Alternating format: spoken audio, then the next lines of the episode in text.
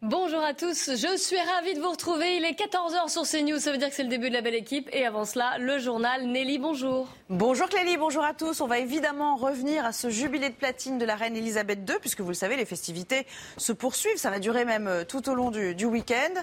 Alors la reine, elle n'était pas présente à la messe en son honneur à, Saint-Paul, mais on va retrouver à Londres Régine Delfour. Bonjour Régine. Euh, Harry et Meghan, en revanche, ils étaient de la fête, si euh, je puis m'exprimer ainsi, mais ils font quand même preuve d'une présence assez discrète à ces célébrations. Oui, en fait, c'est la première apparition euh, publique de Meghan et Harry euh, depuis qu'ils sont partis en Californie. Et euh, il y avait beaucoup de monde hein, qui sont venus pour les apercevoir. Alors quand ils sont arrivés, ils ont été hué, applaudi. C'est un peu euh, le sentiment général qu'il y a ici euh, dans le pays. Les, les Britanniques sont assez euh, partagés. Hein. Aujourd'hui, en fait, ils veulent faire célébrer les 70 ans de règne de leur reine, hein, la reine Elisabeth II, et l'heure n'était pas trop à la polémique.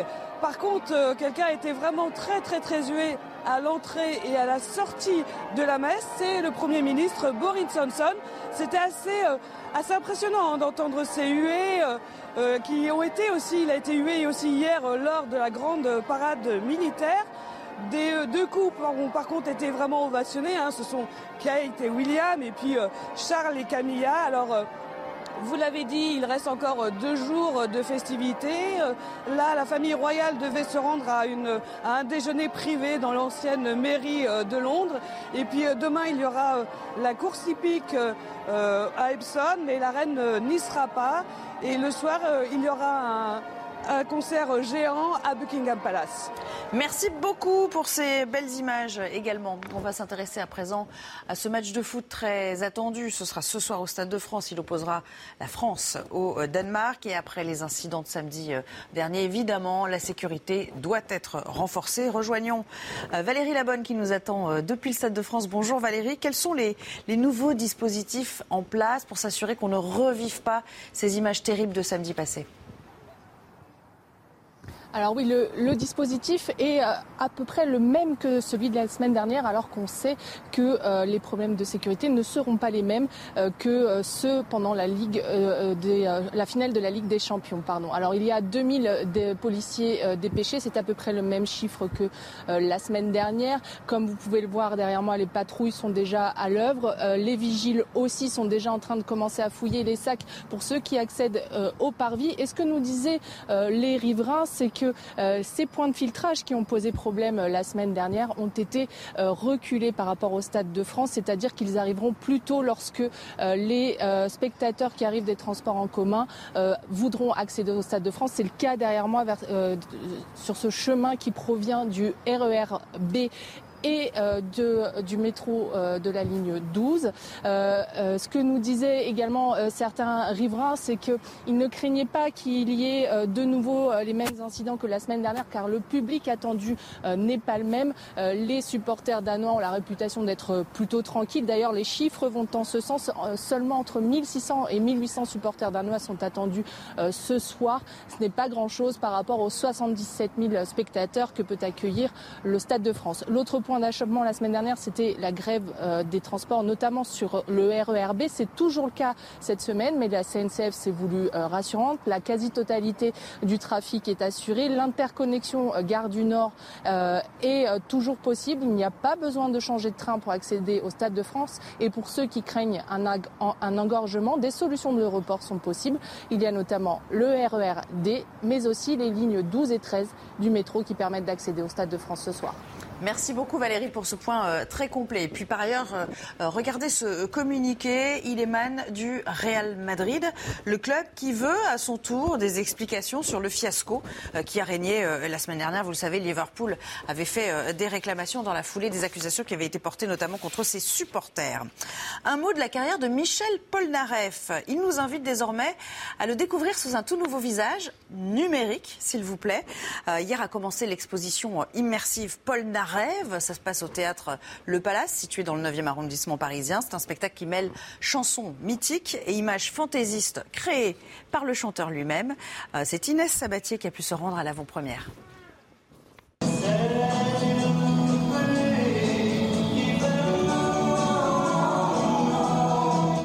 Du Polnareff sans Polnareff. Pour son grand retour, le chanteur à lunettes a décidé de faire vivre une expérience inédite à ses fans. Un spectacle immersif dans ses rêves, les Polnareff. Le directeur artistique de l'exposition a travaillé main dans la main avec Michel Polnareff pour créer le show. On est parti des rêves de Michel Polnareff. Euh, on, a, on a construit euh, ensemble un, scénario qui évoque donc le cycle de la vie de la naissance à la renaissance. Et chaque rêve est tissé avec un grand classique de Michel Polnareff, euh, La poupée qui non, Holidays, Love Me, Please Love Me, On ira tous au paradis, quoi. Bref, ces chansons qui sont des monuments de la musique française. Quelques fans chanceux ont été tirés au sort pour découvrir Polnareff en avant-première. Et à la fin de la projection, Blanche et Adèle sont séduites. J'ai trouvé l'expérience très immersive et euh, très moderne. Je pense que pour des gens qui ne connaissent pas forcément Paul Narev, ça peut leur faire vraiment découvrir quelque chose.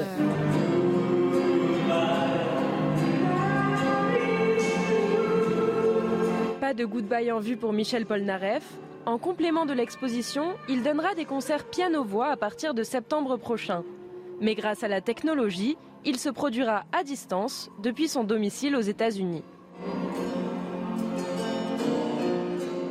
Et voilà Clélie, vous savez quoi faire au cours des prochains week-ends. Oui, c'est sympa, c'est assez drôle. Merci Nelly. On vous retrouve à 15h évidemment pour le journal. Et c'est le début de la belle équipe et de notre débat sur l'actualité. Aujourd'hui, Philippe Bilger est avec nous. Bonjour, soyez le bienvenu. Patricia Lémonière. Et Jean Garrigue, bienvenue. Merci. Au sommaire aujourd'hui, on va revenir évidemment sur l'après-match, le match d'après en tout cas, six jours après le fiasco au Stade de France samedi soir dernier. Là, c'est un match qui oppose l'équipe de France contre l'équipe du Danemark en Ligue des Nations. Les forces de l'ordre sont sur les dents, si j'ose dire. Tout a été mis en place pour que normalement ça se passe bien. Mais on, fera le bilan de ce qui s'est passé la semaine dernière et on parlera évidemment de ces heures à venir autour du Stade de France. Nous reviendrons également sur ces 100 jours, 100 jours de guerre en Ukraine avec des rumeurs sur une maladie, un cancer de Vladimir Poutine. Nous ferons le point sur la situation. Nous serons en direct d'ailleurs avec Renaud Girard qui vient de traverser la frontière entre l'Ukraine et la Pologne. Et puis, bien sûr, nous attendons le jugement dans euh, cette affaire de trafic de drogue à la cité Michelet.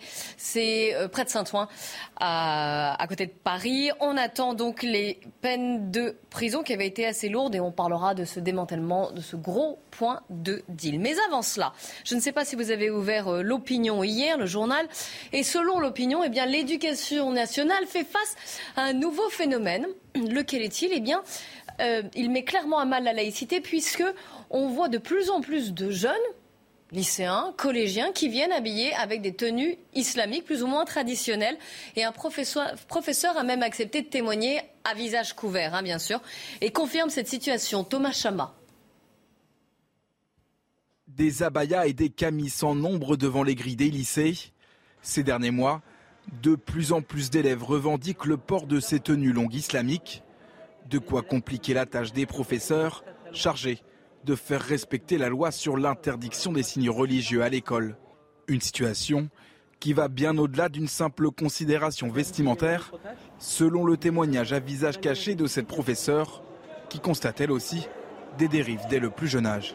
En parallèle de euh, ces signes vestimentaires de plus en plus visibles, on constate chez les élèves des, euh, des comportements que l'on ne voyait pas auparavant, par exemple des enfants qui se bouchent les oreilles lorsque on met de la musique. Des attitudes très peu condamnées par sa hiérarchie à l'éducation nationale, aux grandes dames de l'enseignante. Mon sentiment, il est que nous sommes face à euh, quelque chose d'extrêmement euh, inquiétant, extrêmement menaçant, et que nous sommes livrés à nous-mêmes. Voilà, entre le ne rien faire et faire un peu euh, improviser, etc. Le dossier devrait être soumis dans les prochains jours au ministre de l'Éducation nationale, Papendiaï. Jean Garret, vous êtes professeur. Alors, hein, pour des élèves un peu plus âgés, puisque c'est à l'université, donc là c'est un petit peu différent, parce que la loi est différente, mais quand même, est-ce que vous constatez, vous, parmi les étudiants, de plus en plus de jeunes qui sont habillés de, tenues comme ça, comme des abayas, comme euh, euh, il y a encore encore de, des camis. Et je rappelle aussi d'ailleurs, euh, je précise que l'opinion a parlé d'épidémie. je ne sais pas si le terme est, est, bienvenu.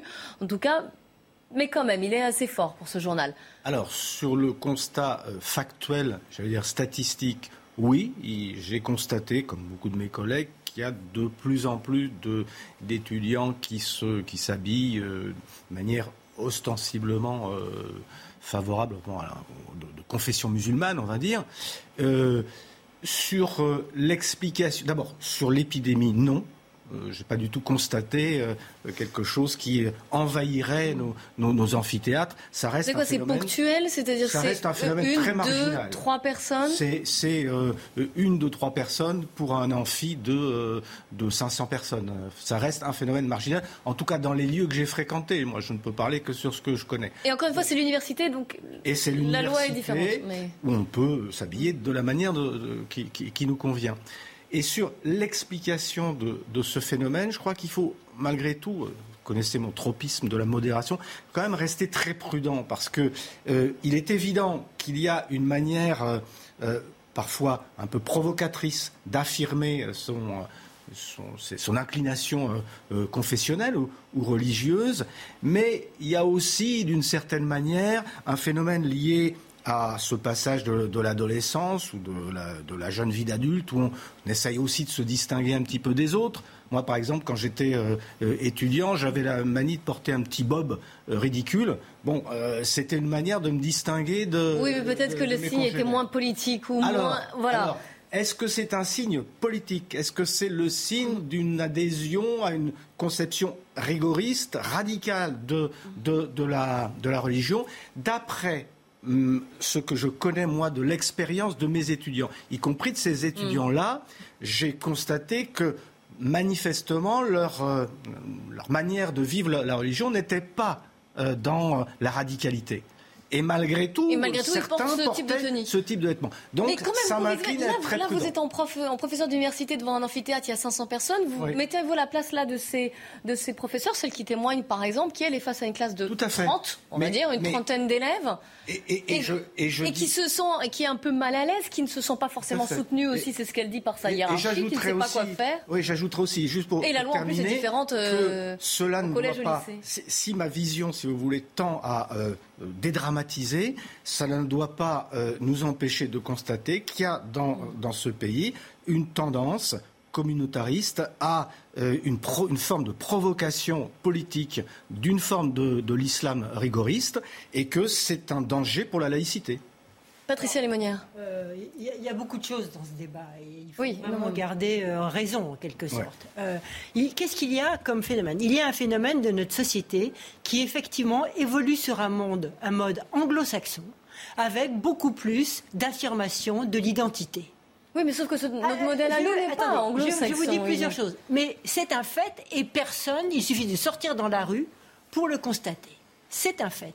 Alors après, euh, si je ne suis pas un homme politique, c'est pas moi de gérer le fait. Deuxième non, on va parler de la politique. Ne vous inquiétez pas, vous allez euh, entendre euh, Marine Le Pen et Emmanuel Macron au sujet. Effectivement, l'éducation nationale, qui obéit à des lois très précises, dont la charte de la laïcité, etc., qui ont été euh, décidées, entérinées pratiquement dans les années 2013 ou quelque chose comme ça. Mais le débat remonte aux années 86. Souvenez-vous, Lionel Jospin mm. disait même à l'époque, alors qu'il était ministre de l'Éducation nationale, que, ma foi, le voile, c'était le débat sur le voile, n'était pas... Euh, euh, opposé n'était pas, ne posait pas problème par rapport à la laïcité. Ça, c'était donc c'est un débat très ancien et qui malheureusement n'est pas encore tranché. Et je finirai par un troisième point, c'est le point des professeurs de l'éducation nationale. Moi, j'aimerais que, que les rectorats, au lieu de partir sur, sur des, des mots comme épidémie, qu'on ait des chiffres. Non, non, c'est l'opinion qui parle d'épidémie. Hein. qu'on ait des chiffres, que je sache que dans tel rectorat, dans tel lycée ou dans plusieurs lycées, on a à l'intérieur du lycée des abayas et des camis. Et ça, j'aimerais le savoir. Et j'en finirai, si vous le permettez. Non, vous inquiétez pas, on n'a pas terminé le débat. Je voulais donner la parole à Philippe. J'en finirai. C'est l'abandon, l'abandon des professeurs. Que font les professeurs face à ça? Euh, Regardez, cette femme parle. Elle est obligée d'être cachée pour hum. parler. Vous vous rendez compte? Être cacher son visage. Ce n'est pas possible. Donc j'ai l'impression, moi, que dans le corps, corps de l'éducation nationale, les professeurs sont laissés à l'abandon. Allez, c'est va comme je te pousse, on se débrouillera. Oui, les, choses ne sont pas claires, les règles ne sont pas claires. Et encore une fois, les, règles restent vous l'avez. Et surtout, l'éducation nationale est très ambigu sur toutes ces questions-là. Il y a des recteurs plus courageux que d'autres, il y a des change, professeurs plus courageux que d'autres. à. Alors Philippe Jean, non, on va faire un peu de suspense, si vous le voulez bien. On va ménager du suspense pour entendre, puisque visiblement vous n'êtes vous n'êtes pas d'accord. On vous entendra jusqu'après le rappel de l'actualité, puisqu'il est 14h15. Mathieu Rio. Harry et Meghan présents pour la messe célébrant les 70 ans de règne de la reine Elisabeth II. Le couple qui a pris ses distances avec la famille royale n'avait pas été convié hier sur le, balcon de Buckingham Palace pour l'ouverture du jubilé. Elisabeth II, elle, n'est pas présente pour les festivités aujourd'hui. Une absence à contre-coeur à cause d'un certain inconfort physique ressenti par la reine de 96 ans hier.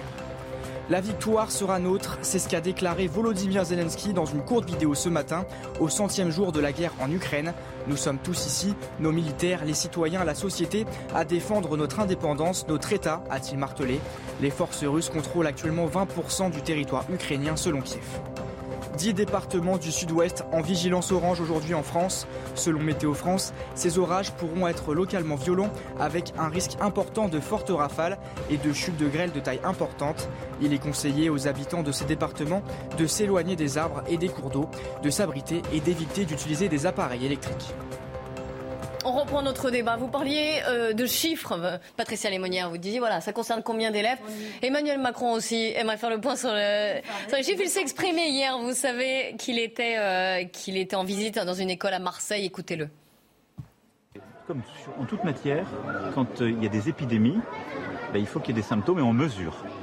Donc euh, nous sommes en situation euh, constamment de le mesurer. Donc on va faire, on fait remonter, ça c'est la responsabilité de Monsieur le Ministre, ces informations. Et, là-dessus, je vais être très clair. La politique que je veux conduire est toujours la même, celle de la vérité. Il doit y avoir aucun tabou, aucun interdit, et non plus aucun fantasme. Et donc moi, je veux la vérité, la clarté sur tous les chiffres. Et ensuite, je veux que la loi de la République s'applique. Et la loi est très claire pour tous les élèves dans nos écoles. Il n'y a pas de signe religieux, quel qu'il soit. Je recontextualise pour ceux qui nous rejoignent. C'est le journal L'Opinion qui parle d'une épidémie, je cite, de tenue islamique euh, à l'école. Philippe Bilger, est-ce que vous pensez qu'Emmanuel Macron fuit le problème là? Comme d'habitude. C'est-à-dire que je retrouve avec plaisir. Je vous ce que- reconnais bien, là. Ce Oui. que Jean a appelé son tropisme de la modération. En ce qui me concerne, Clélie, je vais user d'un tropisme de la provocation et peut-être de la vérité. J'espère en tout cas. Comment ne pas voir dans ce qui se passe dans les écoles, dans les apparences, comme dans les conduites, parce qu'on a oublié de parler je l'ai entendu dans le reportage que des élèves se bouchaient les oreilles lorsque de la musique était jouée. Et c'est ce qui est Donc écrit, on oui. ne saurait euh, qualifier ça de comportement innocent. C'est la continuation d'un combat. Donc pour vous, c'est politique, c'est un geste Ah ben, vraiment assumé cultivé politique.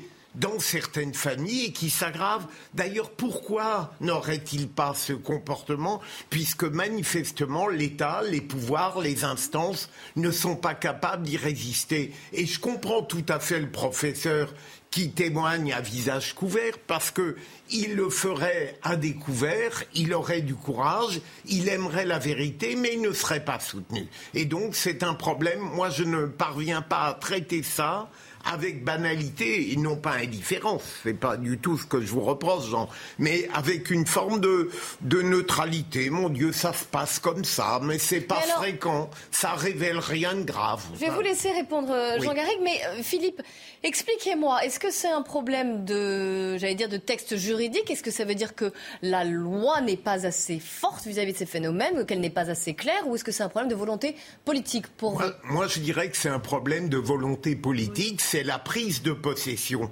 d'un espace de normalité républicaine par des jeunes gens inspirés ou indépendants par leurs parents. Donc on c'est clairement une volonté de conquête. Alors elle ne On ne fait pas respecter la loi. voilà, elle ne prend pas des formes violentes, mais c'est quelque chose de beaucoup plus insidieux et donc de plus irrésistible, de mon point de vue, si on n'y prend pas garde. Et je vois mal comment le couple euh, pardon. Pardonnez-moi, Oui, oui. et Emmanuel Macron pouvoir- euh, pourront résister à tout cela. Je vous laisse boire une gorgée d'eau pour donner la parole à Jean Garrigue. Alors, je, je ne suis absolument pas d'accord avec ce qui vient d'être dit. D'abord, euh, considérer que parce qu'Emmanuel Macron euh, invite à prendre la mesure du problème, il botte en touche.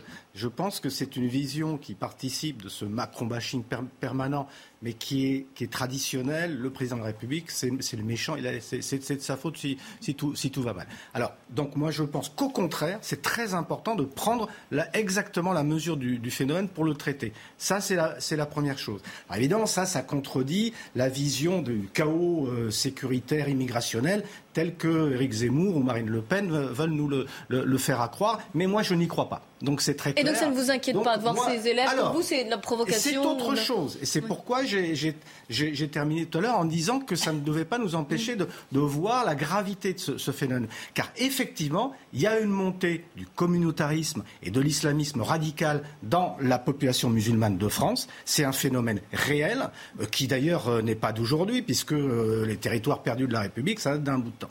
Et, c'est la raison pour laquelle il y a des référents laïcité dans, le, système d'enseignement aujourd'hui qui joue un rôle de plus en plus important, il faut quand même le, dire et le savoir. On ne reste pas les bras croisés sans rien faire. Ça, c'est une réalité.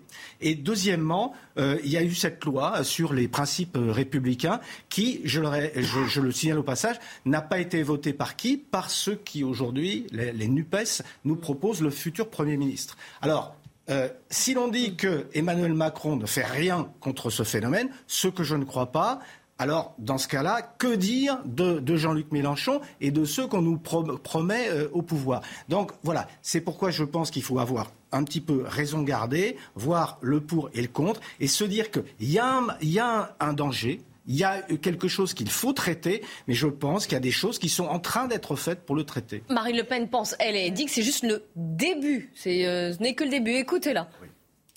Il y a un plan politique. L'objectif, euh, c'est d'imposer euh, une culture qui n'est pas la nôtre, et c'est pour les islamistes d'imposer en réalité les règles de la charia.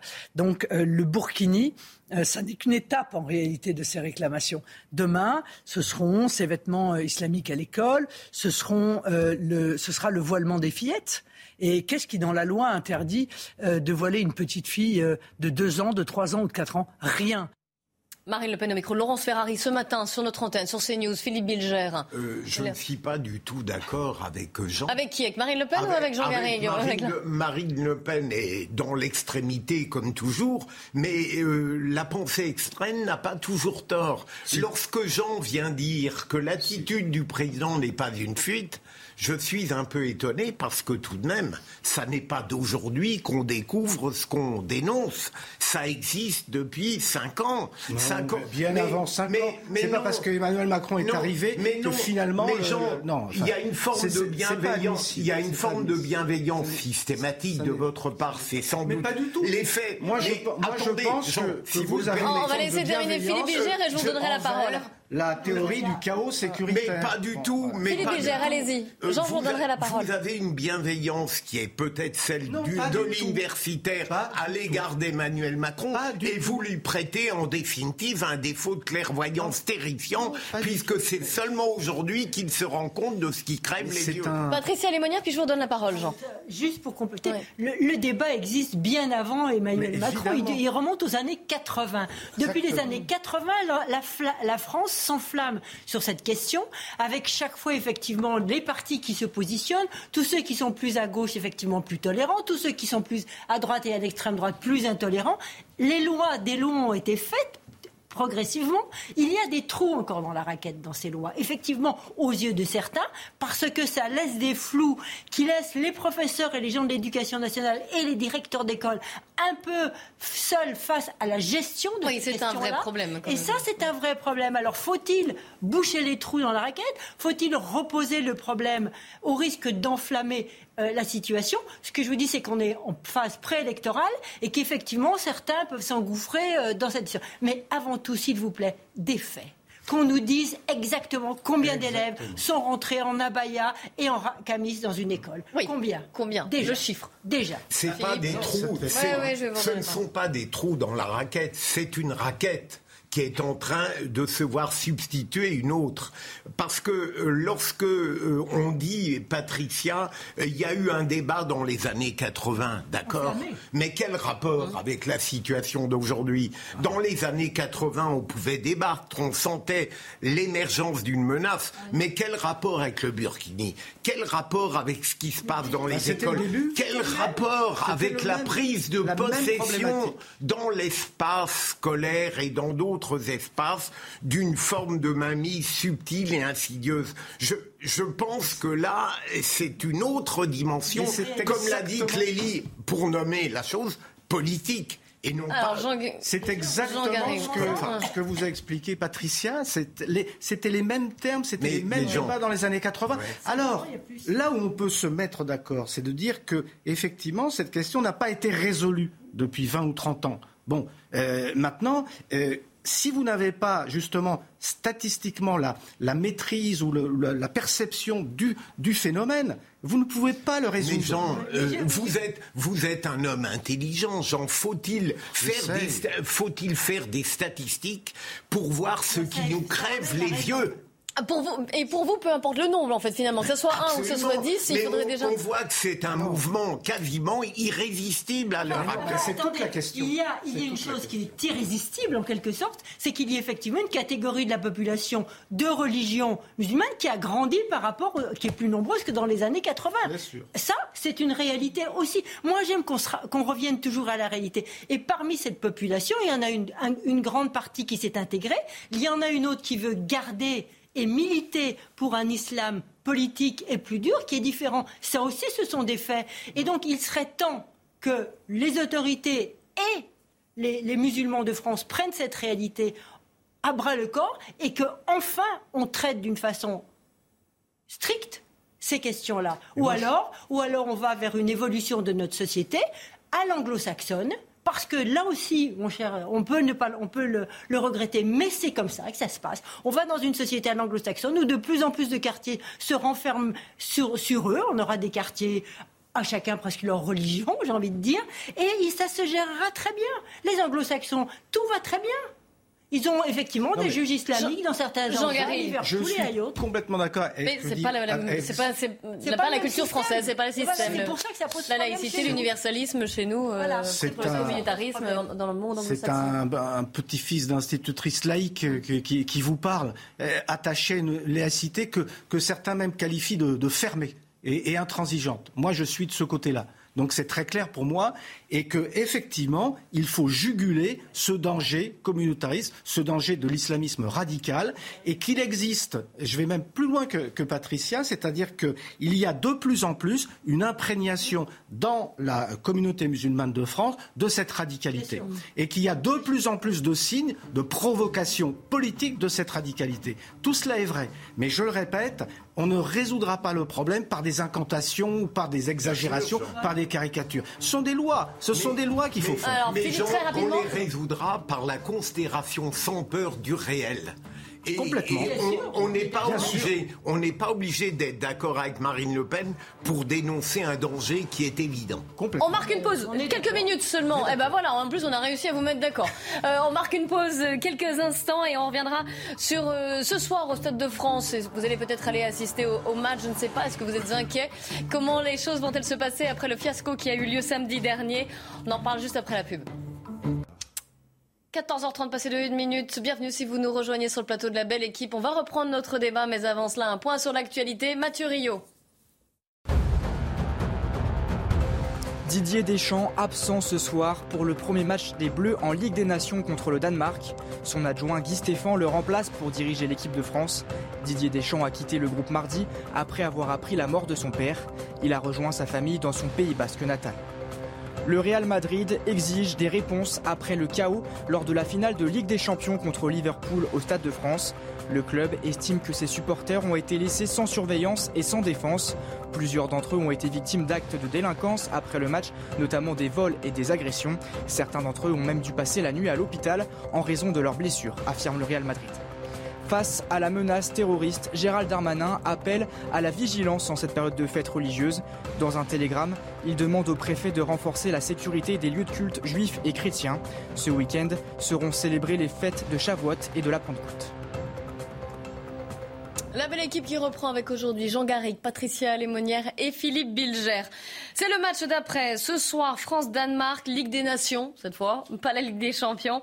Euh, et on est six jours après ce qui s'est passé samedi soir au Stade de France avec ce fiasco entre l'organisation des vols, des gens qui sont passés par-dessus les barrières, des gens qui ont eu très peur aussi, des faux billets.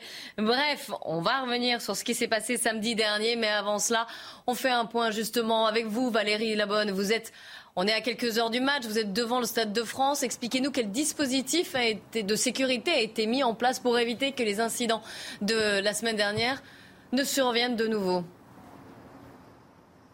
Oui, comme vous le dites, les supporters euh, danois et français commencent à arriver euh, sur euh, le parvis et évidemment ici on ne veut pas répéter le scénario de la semaine dernière.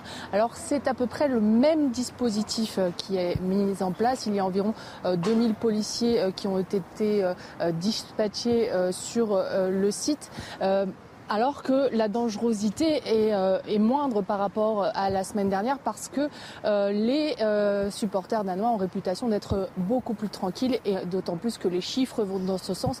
Il y a seulement entre 1600 et 1800 d'entre eux qui sont attendus ici ce soir. Ce n'est pas beaucoup comparé aux 77 000 spectateurs que peut accueillir le Stade de France. L'autre chose que nous avons remarqué, c'est ces points de contrôle qui ont posé problème la semaine dernière. Ils ont été rapprochés des sorties des transports en commun, comme vous pouvez le voir derrière moi, ce, chemin d'accès euh, d'où viennent les supporters depuis le RER e B et la ligne 12 euh, du métro. Et puis enfin, il y a eu aussi ces problèmes de grève des transports qui ont euh, provoqué ces engorgements, notamment à la sortie du RER e D. Alors cette grève se répète ce soir, mais la SNCF s'est voulue rassurante en indiquant que la totalité du trafic du RER e B était quasi assurée, que l'interconnexion Gare du Nord était maintenue, c'est-à-dire qu'il n'y a pas besoin de changer de train pour accéder au Stade de France. Et pour ceux qui craignent des engorgements, il y a des solutions de report possibles, comme notamment prendre le RER e D ou bien les lignes de métro 12 et 13 qui permettent également d'accéder au Stade de France. Merci beaucoup Valérie Labonne avec Pierre-François Altermat pour les images. Ça devrait quand même mieux se passer hein. euh, ce soir pour différentes raisons. Déjà, Valérie Labonne l'a expliqué. Et bon, le match est un peu différent aussi, les équipes qui s'affrontent euh, également. Et puis, on a longtemps parlé de ce silence d'Emmanuel Macron, vous savez, toute la semaine, puisqu'on a entendu la ministre des Sports, le ministre de l'Intérieur. Assez peu euh, Emmanuel Macron qui esquivait le sujet à chaque fois. Et hier, il n'a pas pu faire autrement. Alors écoutez sa réponse.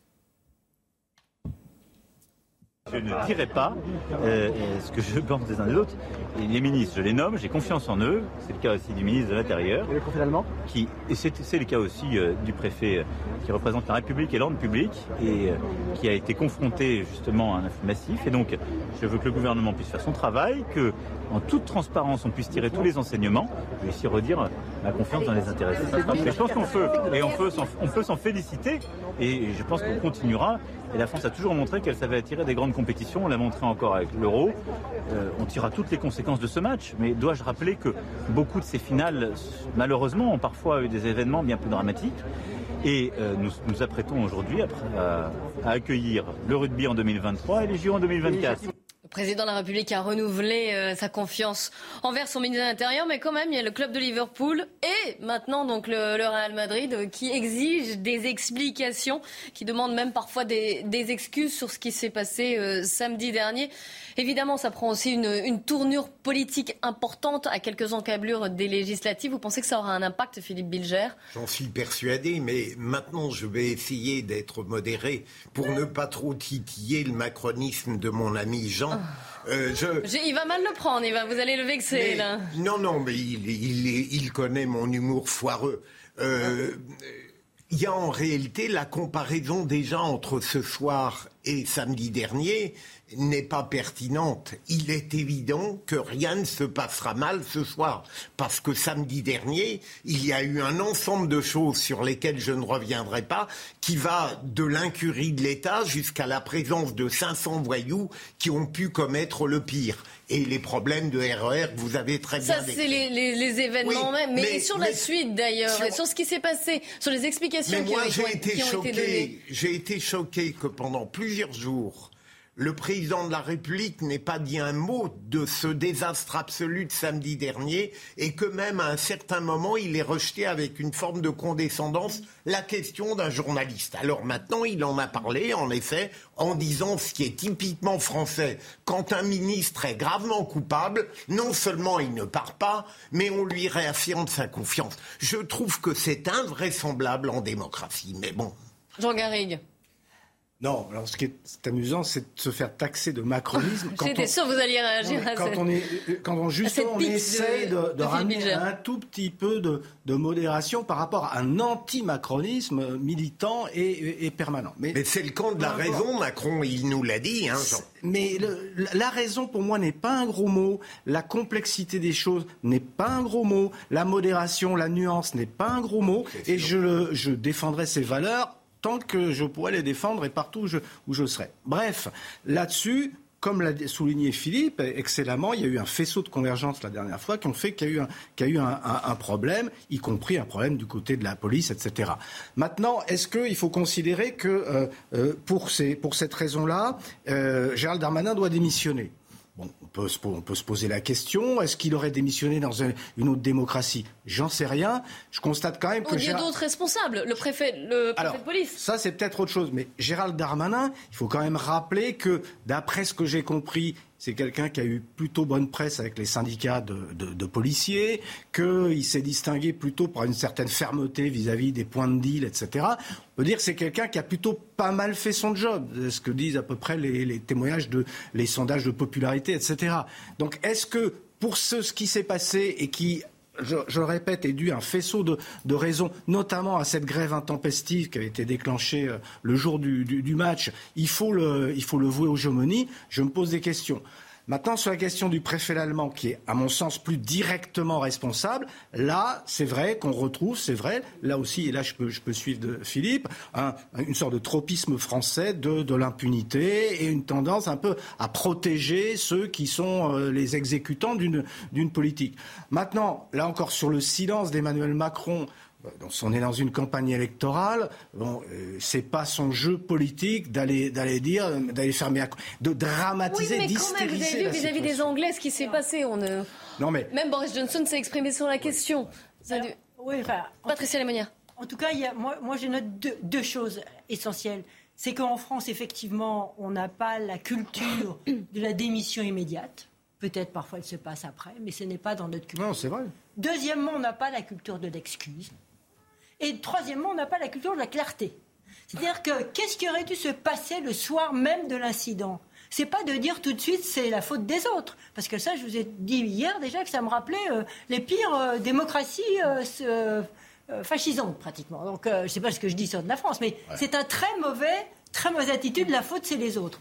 Donc, ce qu'il fallait dire, c'est eh ben oui, on, ça va pas. On s'excuse. Pourquoi ne pas dire tout de suite on s'excuse vis-à-vis des, des supporters, des gens qui ont été blessés Parce qu'on le savait, pourquoi ne pas tout de suite s'excuser Et puis dire on va faire une enquête et je reviens vers vous avec des données. Oui, pour voir où ont été les défaillances, Mais parce que le renseignement avait prévenu aussi qu'il y avait des- certainement des faux billets. Et que pour une défaillance, mais aussi euh, comment, pourquoi il n'y avait pas assez de policiers dans le métro, pourquoi il n'y avait pas assez Ils se sont laissés déborder, bon, bah, plus le- la grève. ah, Le devant et l'après. Et enfin, qu'il y ait des sanctions et que ces sanctions soient annoncées. Et là aussi, c'est pas dans la culture française. Il y a beaucoup de- d'erreurs qui se produisent. euh, et on, attend toujours les sanctions où elles arrivent euh, trois ans après. J'ai envie de dire, et je vous donnerai peut-être exemple tout simplement. Regardez, vous avez les suites de l'affaire Colonna? Aujourd'hui, on n'entend plus parler là. Ah, sur le, notamment le, le, direct, la directrice même de la, du centre pénitentiaire. Ouais, bah, où on en est de cette histoire Moi, j'aimerais savoir. Il y, a, il y, a des erreurs. Oui, il y a une enquête. Oui, bah, alors, on, est, on, est, très bon pour les inspections en France ah et pour bah, les rapports. J'aimerais vous soumettre ce sondage puisque vous savez que Gérald Darmanin, quand il a été auditionné par le Sénat cette semaine à propos donc de ces événements au Stade de France, a refusé de donner le, la nationalité des personnes interpellées. Elles étaient environ 80 le, aux abords du Stade de France en tout cas. Notre sondage, c'est ça pour CNews. Et vous allez voir. Donc, êtes-vous pour ou contre contre le fait de donner la nationalité des personnes interpellées? 61% pour, 38% contre Philippe Bilger. Alors, euh, en ce qui concerne Jean, je, euh, je, je note euh, avec plaisir, Jean, que nous sommes pratiquement d'accord. Euh, ce que je reprocherais à Ah, Gérald oui. Darmanin, c'est tout de même un mensonge. Euh, à l'origine, il y a un grave mensonge qu'il fait et qui est de nature à entacher très fortement sa réputation. Mais ça, c'est un autre problème. Deuxième élément, là, je trouve que ça appellerait une sorte de responsabilité politique. Vous savez que la finale de la Coupe d'Europe était prévue à Saint-Pétersbourg pour les raisons qu'on connaît. Le président de la République a fait le forcing pour qu'on l'ait à Paris et tout démontrait qu'en l'espace de même pas trois mois, il était impossible de l'organiser de manière efficace. C'est quelque chose sur quoi on pourrait attirer l'attention. Et sur les nationalités, oui, parce que vous n'avez pas répondu. euh, Les Chinois. je Ouais. trouve que c'est très grave de c'est mon point de vue, mais qui n'est pas lié à cette affaire depuis toujours. Je pense que, contrairement à ce qu'on croit, refuser de donner la nationalité des transgresseurs, c'est permettre une diffusion impalpable et terrifiante du soupçon. Il faut dire qui a fait les choses. Si on les les- choses avec si on clarté, comme le rappelait c'est Patricia plus Lemonnier. grave. Jean Garry Ben Là-dessus, moi, je, je rejoindrai ce qui vient d'être dit. La transparence euh, est de plus en plus indispensable et exigée en démocratie euh, à tous les niveaux. euh, transparence des, conflits d'intérêts, transparence euh, de la vie privée, quelquefois excessive, mais transparence, en l'occurrence, des responsabilités et et de la compréhension. Je parlais, j'en parlais tout à l'heure à propos du phénomène des, de- des écoles et du voile, etc., des statistiques. Eh bien là, ce serait intéressant d'avoir effectivement la nationalité des, euh, de ceux qui se sont euh, portés coupables de, faits euh, répréhensibles. Non, moi, je, pense qu'il n'y a, aucune raison pour ne pas aller vers cette, vers cette transparence-là, si ce n'est effectivement de continuer à entretenir ce, soupçon et, et finalement de, de bah, comment dirais-je, de, de rendre les choses encore plus, en- encore plus pénibles et graves pour, le, pour la majorité de la population.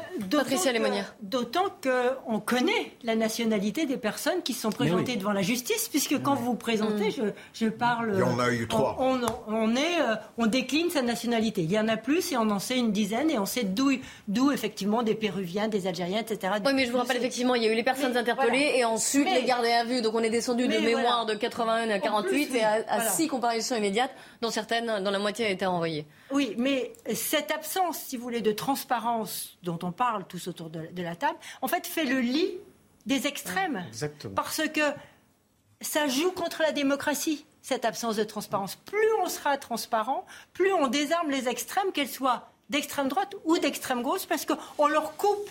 Si vous voulez, le, on coupe, on dit voilà, ça c'est des faits. Bon, bah, il y en a tant qui viennent. Alors, soit ils sont d'origine française, soit ils sont euh, des clandestins, soit ils sont euh, des Anglais, soit ils sont. Et à partir de là, on parle sur des faits.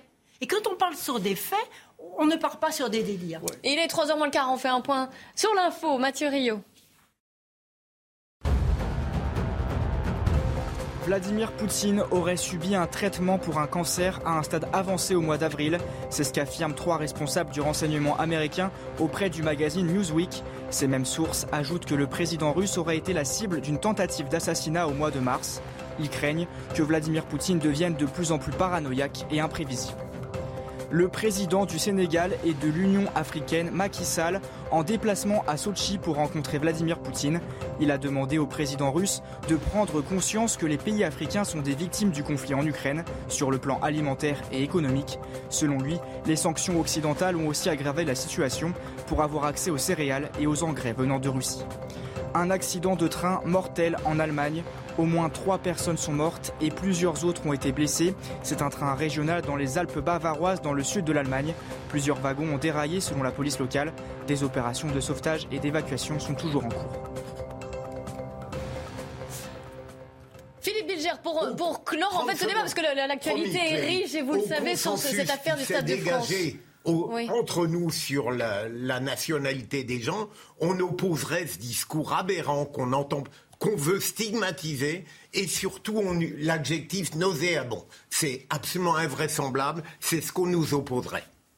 Oui, moi, moi, je suis d'accord, mais précisément la connaissance précise des faits, y compris sur un terrain statistique, permettrait justement de restituer un peu la vérité et nous, nous, nous, écarterait de ces discours un peu hystériques qu'on a entendus de part et d'autre et qui ne sont pas conformes à la réalité. On a besoin de vérité, on a besoin d'informations précises. on a besoin de données précises. 100 euh, jours, vous réclamiez un chiffre. 100 jours, il est terrible ce, ce chiffre. 100 jours de guerre en, Ukraine après l'invasion, vous vous souvenez, c'était le 24 février dernier. Renaud Girard, bonjour.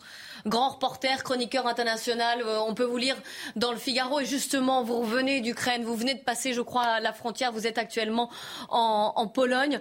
Alors, euh, Volodymyr Zelensky, à ce centième jour, a affirmé que la victoire sera nôtre.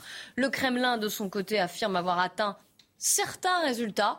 Je cite, Qu'avez-vous vu? Où en est-on? Est-ce qu'on est passé 100 jours après une guerre d'usure? Racontez-nous ce que vous avez vu, ce que vous avez vécu en Ukraine. Mais ce qui est très important, c'est que la population euh, ukrainienne a complètement gardé le moral, si vous voulez. Bien sûr, euh, les Russes avancent à la vitesse de la tortue dans le Donbass, mais euh, ils viennent de prendre la ville de Sevierodonetsk dans le Donbass mais les Polonais, euh, les pardon, les Ukrainiens gardent le moral. Euh, ils attendent les armes américaines et aussi d'ailleurs les armes françaises, comme les canons César, qui vont arriver, et ils sont très confiants qu'ils, dans un futur assez proche, ils pourront chasser les Russes, au moins sur les lignes euh, de, du 23 février 2022, là où les Russes étaient avant de commencer leur attaque de l'Ukraine. Est-ce que vous pensez, vous restez avec nous, hein, Renaud Girard, mais j'interroge également Patricia Lémonière, grand ancien grand reporter qui est avec nous euh, aussi sur ce plateau. On en est où dans cette euh, guerre? Puisque Volodymyr Zelensky le disait, à peu près 20% du territoire ukrainien est passé sous contrôle, euh, sous contrôle russe. Alors évidemment, ce n'est pas la guerre éclair que la Russie voulait faire, et je pense qu'il y a une certaine déception. Mais vous, comment vous voyez un peu la, suite là à 100 jours? Bah. Et par rapport aussi à ce que Renaud Girard nous a dit sur le moral la résistance d'acier de ces Ukrainiens La population définitivement a, le moral. Je ne sais pas si toutes les familles euh, qui ont eu euh, des, parents et des, soldats blessés, parce qu'il y a beaucoup de morts, hein, vous savez, actuellement dans, l'armée ukrainienne. Il est clair que les, que les lignes, les lignes des, des Ukrainiens sur le Donbass ont été, sont enfoncées. Et que l'arrivée de ces armes qui arrivent quand même à la vitesse aussi de la tortue. Les Russes avancent peut-être à la vitesse de la tortue, mais les armes promises euh, par les Américains et par les Français avec les canons César avancent aussi à la vitesse de la tortue. Ces armes peuvent faire une énorme différence parce qu'elles sont positionnées à des endroits où les, les, armes russes ne peuvent pas les atteindre. Donc ils peuvent pilonner en toute sécurité sans... Enfin, les, avions peuvent les atteindre, l'artillerie ne peut pas les atteindre. Donc ça donne une, une force quand même malgré tout un avantage aux Ukrainiens qu'ils n'ont actuellement pas parce que actuellement leurs lignes d'approvisionnement sont très difficiles. Ils ont des vraies difficultés pour se, pour se défendre. Renaud Girard et, pourtant le coordinateur de l'ONU dans, en Ukraine, hein, dans le pays, a affirmé que la guerre en Ukraine n'aura pas de vainqueur. Oui, ben, d'abord euh, les Russes euh, ne vont pas être des vainqueurs stratégiques parce que si vous voulez, ils ont pris euh, le port de Mariupol, ils ont pris Kherson, etc. Mais la Russie n'est pas un pays qui manque de territoire. Donc, euh, en revanche, elle avait une économie qui était extrêmement branchée sur l'économie mondiale. Euh, elle achetait beaucoup de choses à l'étranger, elle vendait euh, beaucoup de produits, notamment des hydrocarbures et de l'agriculture, aux pays occidentaux. Et tout ça est coupé. Donc, en fait, si vous voulez, stratégiquement, la Russie a déjà perdu parce que euh, elle n'a pas réussi à transformer le pouvoir en Ukraine, elle n'a pas réussi à faire de l'Ukraine un pays satellite euh, de la Russie, et en plus, elle a euh, des sanctions, elle est coupée de l'ensemble de l'Europe alors que l'Europe est son premier partenaire commercial, alors que la Russie est un pays européen. Donc stratégiquement, la Russie a déjà perdu. Alors on ne peut pas dire que l'Ukraine a gagné dans la mesure où euh, il a perdu 20% de son territoire, mais maintenant l'Ukraine va avoir une armée extrêmement forte. Ça va être extrêmement difficile pour les Russes de refaire une attaque euh, dans les prochaines années, puisque un matériel considérable va arriver des pays occidentaux vers l'Ukraine et euh, l'Ukraine va sans doute gagner aussi euh, son intégration à l'Union européenne.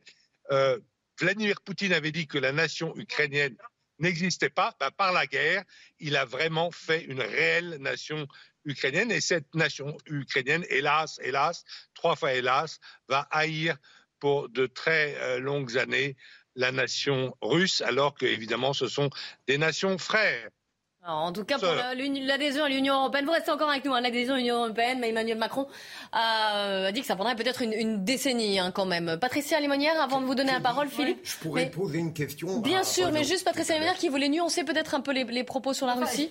La Russie n'est pas isolée. La Russie est isolée du monde occidental. La Russie paye lourdement, effectivement, euh, commence à payer lourdement euh, sur le plan, effectivement, des effets des sanctions, sur le plan économique. Il faut dire que dans tous les régimes forts comme ça, le, le pouvoir se moque bien de ce que peut ressentir la population. Donc elle peut tenir, et elle peut tenir d'autant que le, que le, reste du monde euh, est prêt à commercer euh, avec la Russie, même si ça peut prendre du temps pour faire des, des gazoducs en direction de la Chine. On voit bien Macky Sall mm. a rencontré aujourd'hui, donc c'est dire l'Afrique rencontre aujourd'hui euh, Poutine pour lui demander. De... Et donc il y a des arrangements qui se font avec le reste du monde. Donc la Russie est coupée mais du monde occidental, et d'une partie du monde occidental même. Renaud Girard, une question de Philippe Bilger pour vous.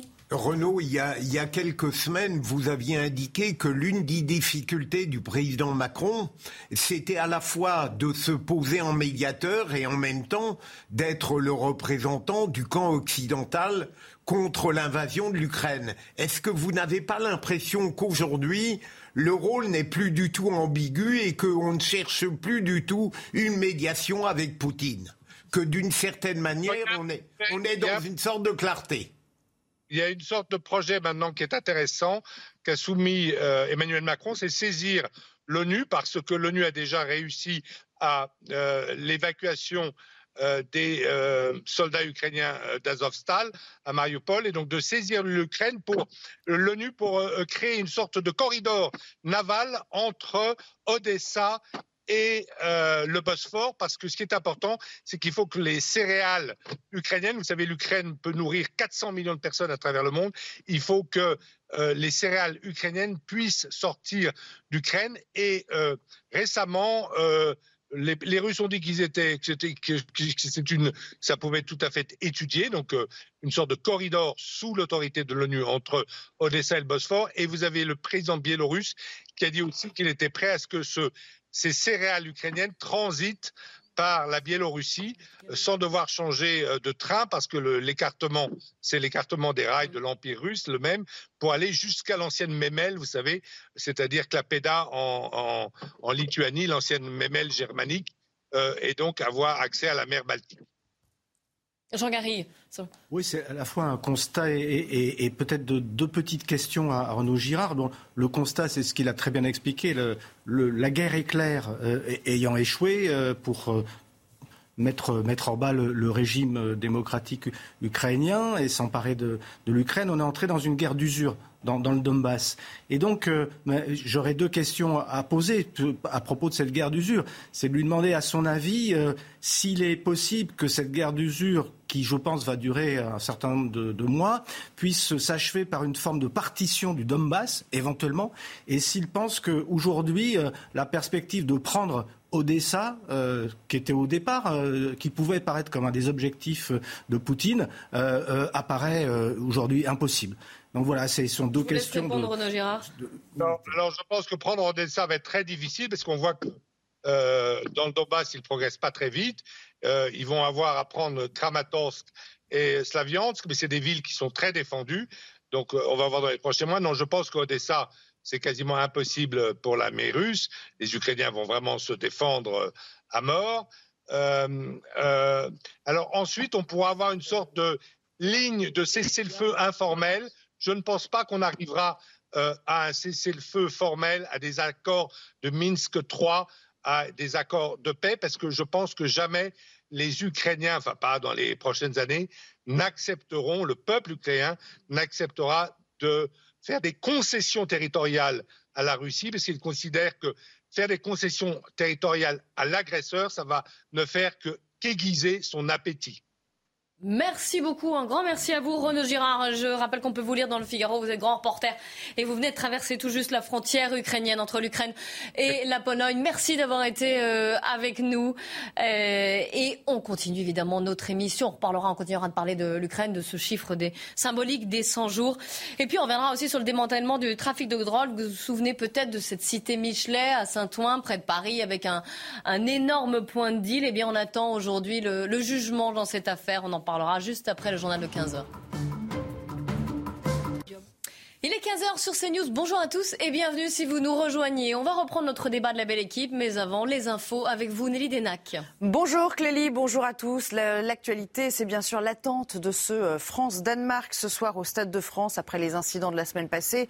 La sécurité sera-t-elle renforcée adéquatement? Quelques explications avec Sandra Chiombo. 77 000 spectateurs sont attendus au Stade de France ce soir pour le match France-Danemark. 2080 policiers et gendarmes sont mobilisés pour cette rencontre, sans risque particulier selon les organisateurs. 656 d'entre eux sont dédiés à la lutte contre la délinquance aux abords du stade. Ce chiffre comprend également 10 à 12 unités de forces mobiles.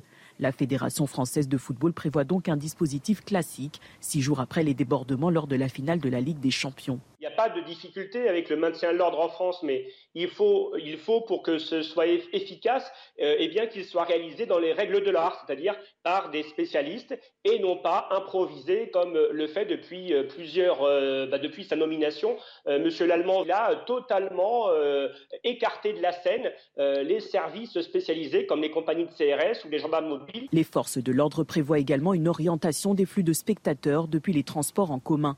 Enfin, 1270 agents de sûreté sont mobilisés. Un dispositif décidé avant la finale de la Ligue des Champions, précise la FFF. Le périmètre de protection du stade sera mis en place dès 15 heures avec une vérification des billets au niveau des bornes d'accès. Et puis, notez que le club madrilène se joint au concert de protestation. Le Real Madrid, qui à son tour demande des explications à propos du euh, fiasco de la semaine passée à travers ce communiqué très officiel. On en vient à l'invasion de l'Ukraine par la Russie qui euh, atteint son centième jour aujourd'hui. Une guerre qui a permis à, Moscou de s'emparer de 20% du territoire euh, ukrainien. Et les forces russes, on le sait, se concentrent toujours sur la région du Donbass, dans l'est du pays. Le lieu stratégique étant la ville de Severodonetsk en ce moment. Euh, Volodymyr Zelensky pourtant est sûr de lui. La victoire reviendra à son pays. Écoutez. Le chef de la faction parlementaire David Arakamian est ici. Le chef du bureau présidentiel Andriy Yermak est ici. Le premier ministre ukrainien Denis Shimal est ici. Le président est ici. Notre équipe est beaucoup plus importante.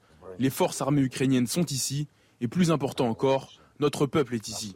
Nous défendons l'Ukraine depuis 100 jours déjà. La victoire sera la nôtre. Gloire à l'Ukraine. Gloire aux héros. Les festivités liées au jubilé de platine d'Elisabeth II se poursuivent à Londres. La reine qui n'était pas présente ce matin à la messe en, la cathédrale Saint-Paul, même si on y a aperçu Harry et Meghan. Euh, quant à Kate et William, ils seront conviés au, au très officiel banquet qui aura lieu tout à l'heure. Mais on s'aperçoit aussi que les Britanniques ne sont pas les seuls à fêter euh, l'événement. De nombreux touristes se sont déplacés. Ils ne voulaient rater ça pour rien au monde. Écoutez. C'est une personne vraiment très spéciale pour moi. Elle est sur le trône depuis 70 ans. Je suis originaire des Pays-Bas. Nous avons une reine également là-bas. Mais la reine Elisabeth est vraiment une reine spéciale. Pour moi, c'était important d'être là aujourd'hui car il y a 20 ans, j'étais ici pour le jubilé d'or. Il y a 10 ans, j'étais là pour le jubilé diamant. Et il y a 10 ans, je me suis dit, j'espère être là dans 10 ans. Et je l'ai fait. Nous avons planifié ce voyage en juillet de l'année dernière. Nous voulions célébrer avec la reine et la famille royale, mais également le fêter avec des personnes du monde entier. Voilà, et peut-être rendez-vous dans 10 ans, qui sait. C'est à vous, Clélie. Ah, Il y en a qui suivent cette actualité, en tout cas, hein, de pied ferme, on leur souhaite. Merci beaucoup, Nelly. On vous retrouve à 15h30 pour 90 minutes info sur CNews. La belle équipe qui reprend avec aujourd'hui Jean Garrigue, Philippe Bilger et Patricia Lémonière. On va, euh, dans un instant, parler du démantèlement de certains points de deal avec le jugement qu'on attend aujourd'hui à Bobigny sur la cité Michelet et ce, cet important euh, gang qui avait été démantelé entre 2020 et 2021. Mais euh, avant cela, l'Ukraine. 100 jours, vous avez entendu dans le journal de Nelly Denac la détermination de Volodymyr Zelensky, qui a également fait le point sur la partie qui avait été, euh, euh, j'allais dire, plus touchée par, euh, par cette invasion russe. Écoutez-le. À ce jour, environ 20% de notre territoire est sous le contrôle des occupants. Près de 125 000 km. C'est beaucoup plus que le territoire de tous les pays du Benelux. Près de 300 000 km sont pollués de mines, d'obus qui n'ont pas explosé. Près de 12 millions d'Ukrainiens sont devenus des déplacés internes. Plus de 5 millions, pour la plupart des femmes et des enfants, sont partis à l'étranger. Volodymyr Zelensky, qui est un acteur essentiel, on l'a vu hein, depuis le 24 février dernier, qui est euh, très présent, qui galvanise aussi son, son peuple, qui fait une communication aussi qui s'adresse au, monde entier. Hein. C'est le premier grand échec euh, de, Vladimir Poutine dans ce, dans ce conflit, enfin, d'avoir comme ça quasiment construit la figure de Vladimir Zelensky, dont il faut se rappeler qu'il était encore il y a quelques que moi, la surprise de, dans, le paysage politique euh, euh, ukrainien, euh, qu'on doutait qu'il y ait véritablement un patriotisme ukrainien, une nation, ukrainienne indépendante et, consciente de son patriotisme. Moi, j'ai publié il n'y a pas longtemps un livre sur, les hommes providentiels, donc je parle des sauveurs.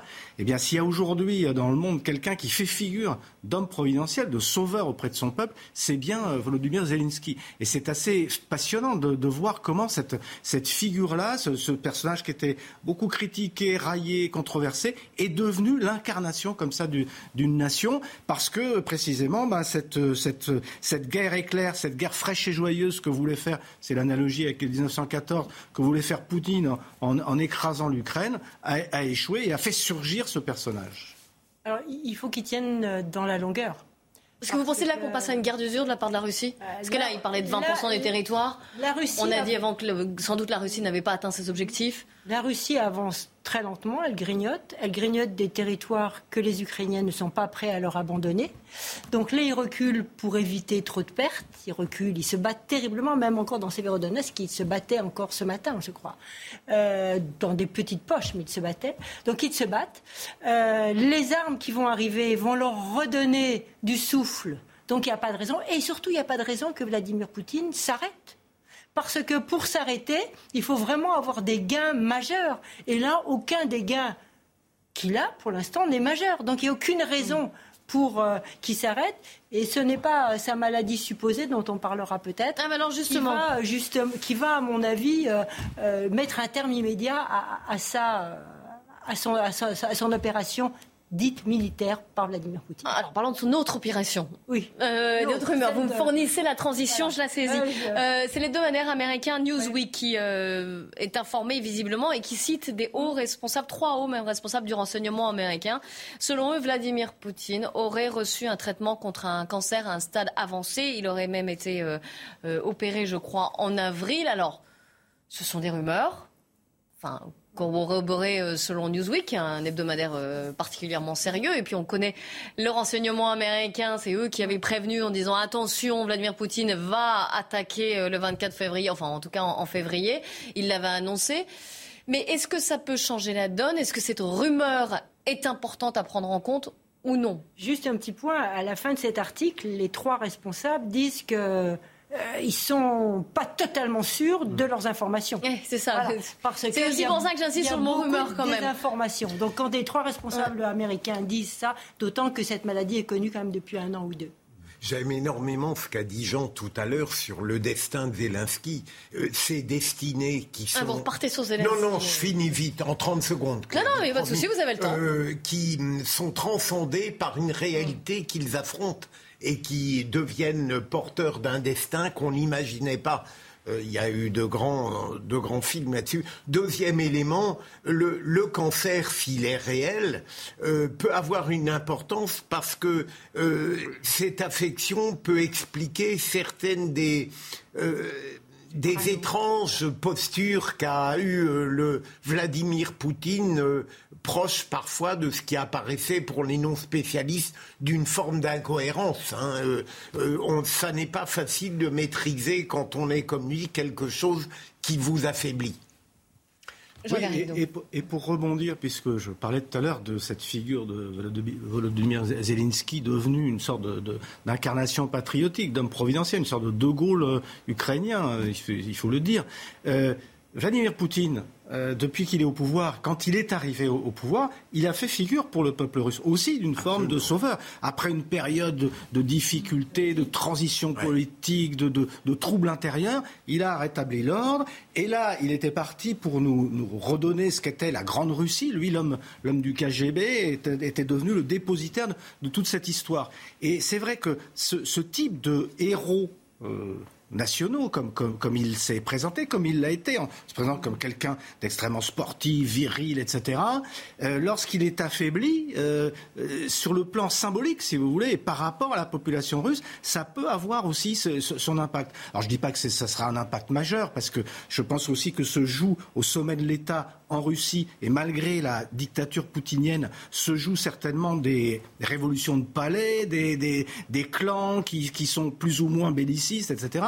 Mais, mais je pense que le voir affaibli, hein, ça pourra avoir aussi, ça pourrait être une donnée qui, qui jouera un rôle peut-être dans euh, l'évolution du conflit. Pour l'instant, ça n'est pas négligeable dans cette Pour l'instant, la population russe n'est pas, n'est pas du tout dans le secret de ce qui se passe. Pour l'instant, elle pense que leur président est en pleine forme et dirige d'une main de maître cette guerre. Enfin, c'est quand même ce qui est répandu comme sentiment en Russie. On est très très loin d'avoir ces informations qui filtrent et seule une extrême minorité de Russes qui arrivent à capter certains réseaux sociaux ou les ondes de la BBC qui sont revenus aux ondes courtes parce que tout était coupé en Russie pour essayer d'informer les Russes de ce qui se passe. Imaginez-vous revenir aux ondes courtes Enfin, pour essayer d'informer effectivement les, citoyens russes, eh bien peut-être ceux qui, qui arrivent à la capter, vous savez, comme pendant la guerre, c'est comme Radio Londres, eh bien, euh, sont au courant d'une hypothétique maladie. Alors revenons-en à l'actualité française, si vous le voulez bien. Je vous ai parlé de ce trafic de drogue, ce gang qui avait été démantelé. C'était entre juin 2020 et janvier 2021. Euh, des enquêteurs qui avaient réussi à démanteler donc un trafic énorme à la cité Michelet, à Saint-Ouen, c'est près de Paris. Aujourd'hui, on attend le jugement dans le procès de ce, ce point de deal. On fait le point avec Jules Boiteau. À la tête du réseau de la cité Michelet, quatre trafiquants présumés âgés de 27 à 37 ans. Le premier d'entre eux, Moussa S, aurait été le chef du point de deal. Il est jugé pour détention, transport et cession de stupéfiants, association de malfaiteurs et blanchiment. Déjà condamné, le procureur a requis 15 ans de prison ferme et 5 millions d'euros d'amende contre lui. Les trois autres organisateurs du point de deal endurent eux aussi de longues peines de prison. L'un d'eux, arménien, risque également une interdiction définitive d'entrer sur le territoire français. En dessous de ces quatre figures, Nabil C aurait endossé un rôle intermédiaire dans la hiérarchie. Celui qui se décrit comme le couteau suisse du réseau encourt une peine de 4 ans de prison, ainsi qu'une interdiction de paraître à Saint-Ouen pendant 5 ans. Le reste des petites mains du réseau sera également jugé pour un total de 32 prévenus. Présenté comme l'un des points de deal les plus rentables de France, le trafic de la cité Michelet générait un chiffre d'affaires de près d'un million et demi d'euros par mois. Voilà, 32 prévenus qui attendent euh, d'être fixés sur leur sort et des peines qui pourraient aller euh, assez, assez loin, hein, jusqu'à jusqu'à 15 ans de prison.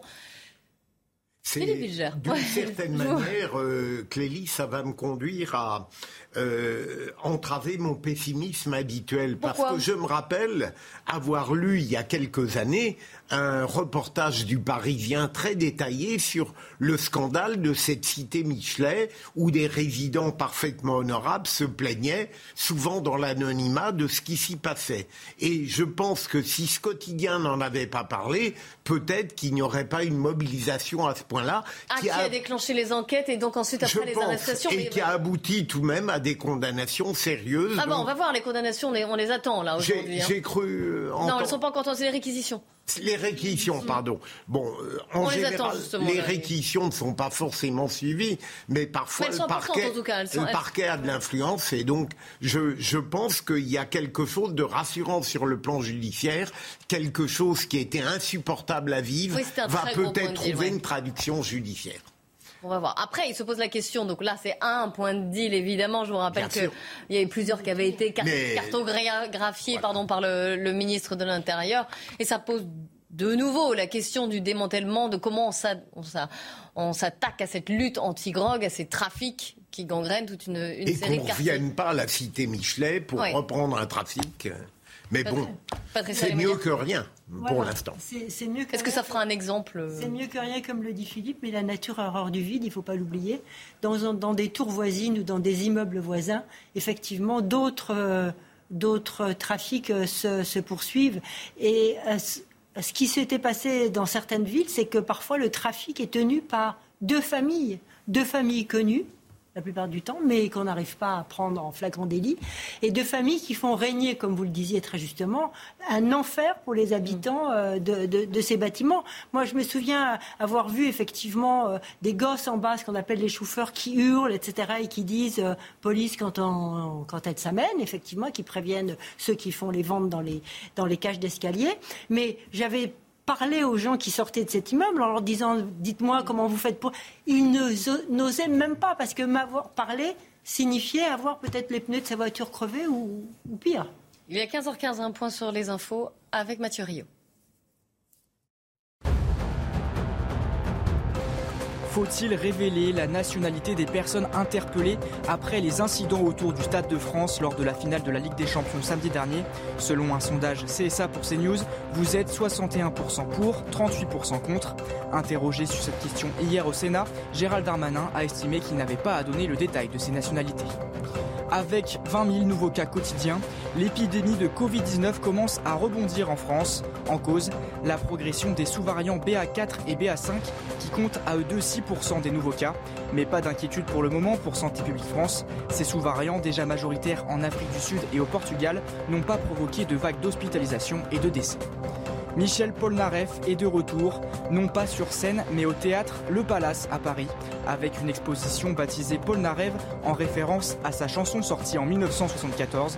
L'artiste propose un voyage musical en 7 actes d'une durée de 40 minutes et rythmé par ses principaux tubes. Jean Garrigue, donc sur ce démantèlement de trafic de drogue, et je vous rappelle qu'on attend le jugement dans l'affaire du, démantèlement de ce point de deal qui était à la cité Michelet à Saint-Ouen, près de Paris. Oui, c'est un peu le tonneau des Danaïdes. Hein. Plus, vous, plus on mettez, plus, plus il y en a. Euh, bon, on sait, alors, je parlais tout à l'heure de Gérald Darmanin. Il y a eu quand même toutes ces opérations coup de poing, des centaines, mais il y a des milliers de, points de deal et qui se reconstruisent un, peu après. Ce qui peut être encourageant, c'est quand même de se dire que malgré tout, très souvent, c'est le fait, c'est ce que disait Patricia, de quelques familles qui euh, empoisonnent la vie de tout un. Alors là, c'est un peu plus gros. Il y a 32 prévenus quand même. Hein. Il y a deux familles qui tiennent d'autres bien sûr. Mais après, voilà, et puis et puis une contre-société qui se crée autour de cette économie du trafic.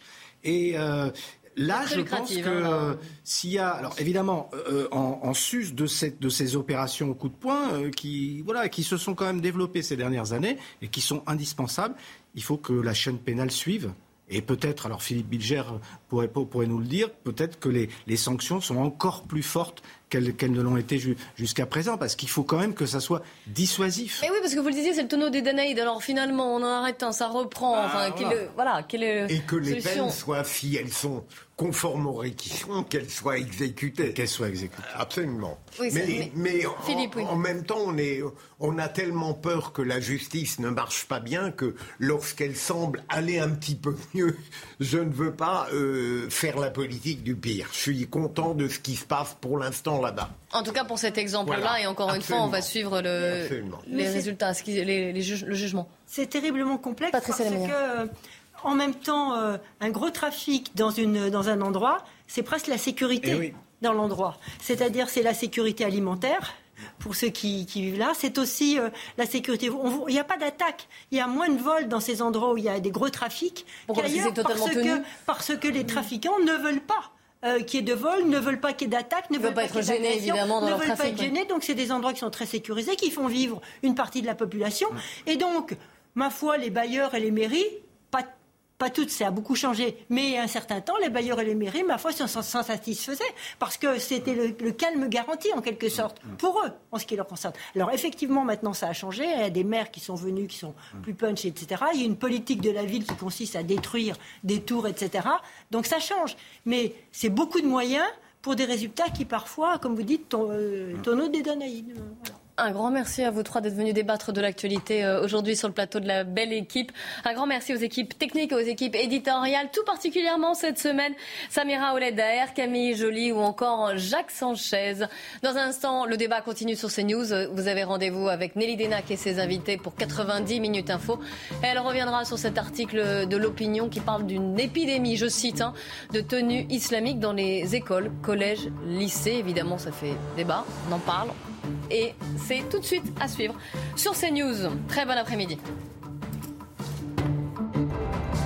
Tout de suite, 90 minutes info avec Nelly Denac.